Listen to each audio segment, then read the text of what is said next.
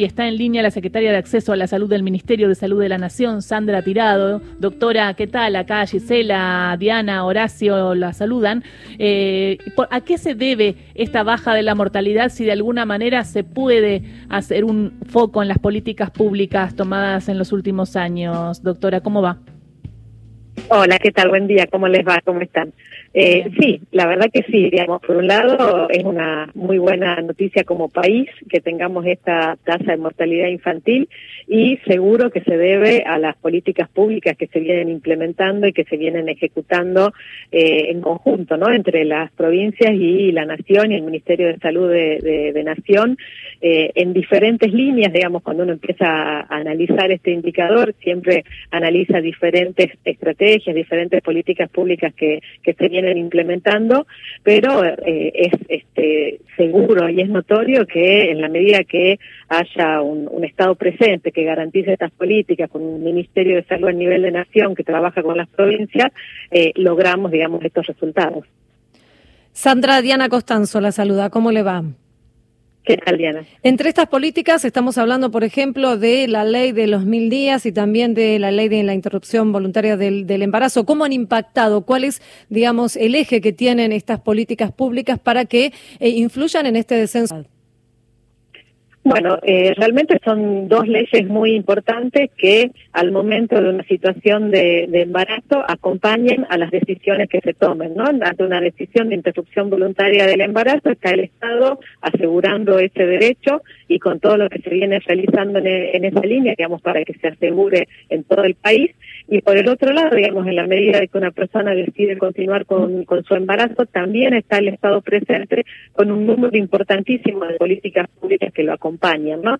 Y ahí es importante porque también este este plan de mil días surge como una ley. Eso eso qué significa que que tiende, o sea, que asegure ser una política de Estado y que se pueda mantener durante durante todo el tiempo con, con todo lo que, que lleva y significa esta esta ley de cuidado, ¿no? De cuidado durante el embarazo, cuidado durante el parto y cuidado durante el primer año de vida y con este políticas claras con insumos que se este, adquieren desde el nivel nacional y se distribuyen a las provincias y con este trabajo muy federal, ¿no? Desde el Ministerio de Salud con cada uno de los de los equipos que, que trabajan en las provincias. Y como secretaria de Acceso a, la Salud, eh, ¿cuál es, la provincia en la que usted querría poner más eh, el ojo eh, porque hay una mortalidad infantil todavía alta?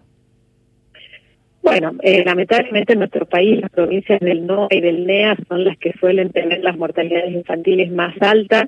Así todo, eh, también este año, nosotros en el año que estamos analizando, que es el 2021, tenemos una disminución de la brecha también entre la, digamos, la jurisdicción con la mortalidad infantil más baja y la que la que tenía más alta era había una brecha de más de 11 puntos, eso se disminuyó a 7 puntos, entonces eso también es muy bueno porque significa que las provincias con mayor tasa de mortalidad infantil son las que más disminuyeron y eh, esto nos está hablando también de, equidad, ¿no? O sea, de, ir con las políticas públicas a los lugares en donde más se necesita la, presencia ahí del Estado y cada una de las acciones que se ejecuta.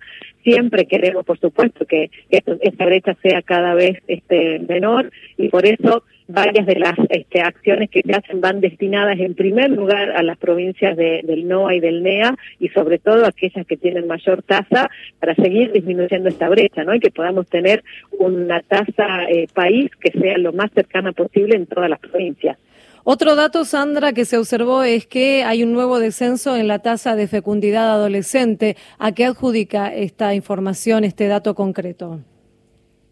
Bueno, ahí también es un trabajo que se viene realizando muy continuado durante estos últimos años, que es también un, programa, una, que es la prevención del embarazo no intencional en la adolescencia, con un trabajo con educación, con educación sexual integral, con acceso a métodos anticonceptivos para este adolescentes, con consejería, con acompañamiento, y es un excelente valor también. Nosotros venimos de cuatro años de descenso consecutivo en la tasa de fecundidad adolescente, que, que bueno, que que, le damos la, la, la, información, la capacidad de decidir para que los este, adolescentes y las adolescentes puedan eh, puedan esto, ¿no? Decidir este, no, no, no tener eh, un embarazo eh, adolescente que sabemos que modifica totalmente el curso de vida de cada uno de esos adolescentes, que después influye en la educación, influye en el trabajo, influye en la pobreza, así que también es eh, un excelente indicador. Y bueno, y en el caso que estamos analizando de mortalidad infantil, también tiene un componente de prematurez, digamos, cuando los embarazos en la adolescencia hay mayor porcentaje de prematurez, de parto prematuro,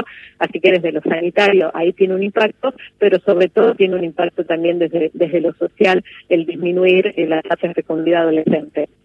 ¿Qué tal? ¿Cómo le va? Horacio Marmurek la saluda. Eh, justamente entre todas estas cosas también están las vacunas, eh, más allá de que han sido llevadas y traídas en último tiempo a partir de la pandemia, eh, empieza un nuevo ciclo lectivo y también empieza el calendario de vacunas obligatorias. Muchos padres están encarando cómo va a ser la vacunación a partir de la gripe. Eh, ¿Tienen precisiones alrededor de eso o estamos esperando las bivalentes y demás para los más chicos?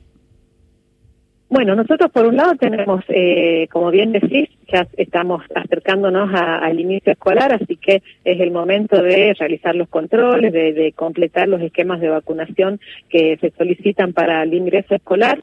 Esas son, eso es un grupo de vacunas que tienen que ver con el ingreso escolar y que venimos también eh, realizando acciones para que mejoremos las coberturas, ¿no? Las que bajaron un poco durante el periodo de la, de la pandemia.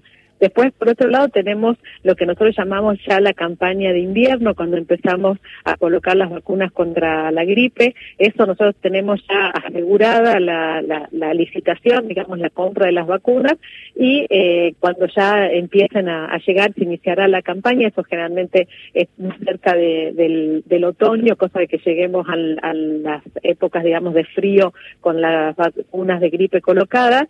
Y después la tercera parte, digamos, de la pregunta, que eran las bivalentes de COVID, estas se van a, se están empezando también a, distribuir y cuando las personas le toque su, colocar su refuerzo, eh, se colocarán las vacunas que, están disponibles, que lo que se está viendo es que la mayoría van a ser de esta, de esto, ¿no? De que tienen el, el virus de COVID con sus dos variantes, ¿no? La, la variante eh, original y esta variante de Omicron eh, en su composición. Pero acá es importante decir que las vacunas de COVID todas son este, iguales de efectivas, son iguales de mm, importantes que, estén colocadas, así que al momento de colocar el refuerzo, eh, la vacuna, digamos, que le corresponde a la persona que se coloque, eh, es, la, eh, es, lo importante, ¿no? Tener el refuerzo colocado. La mejor vacuna es la que está aplicada, como dicen. Sandra, por mi parte, la última consulta, está también en marcha hasta el 31 de marzo esta campaña que se llama Activa Vacunas, que es la dosis adicional para sarampión, rubéola, paperas y polio. Esto es importante que sepan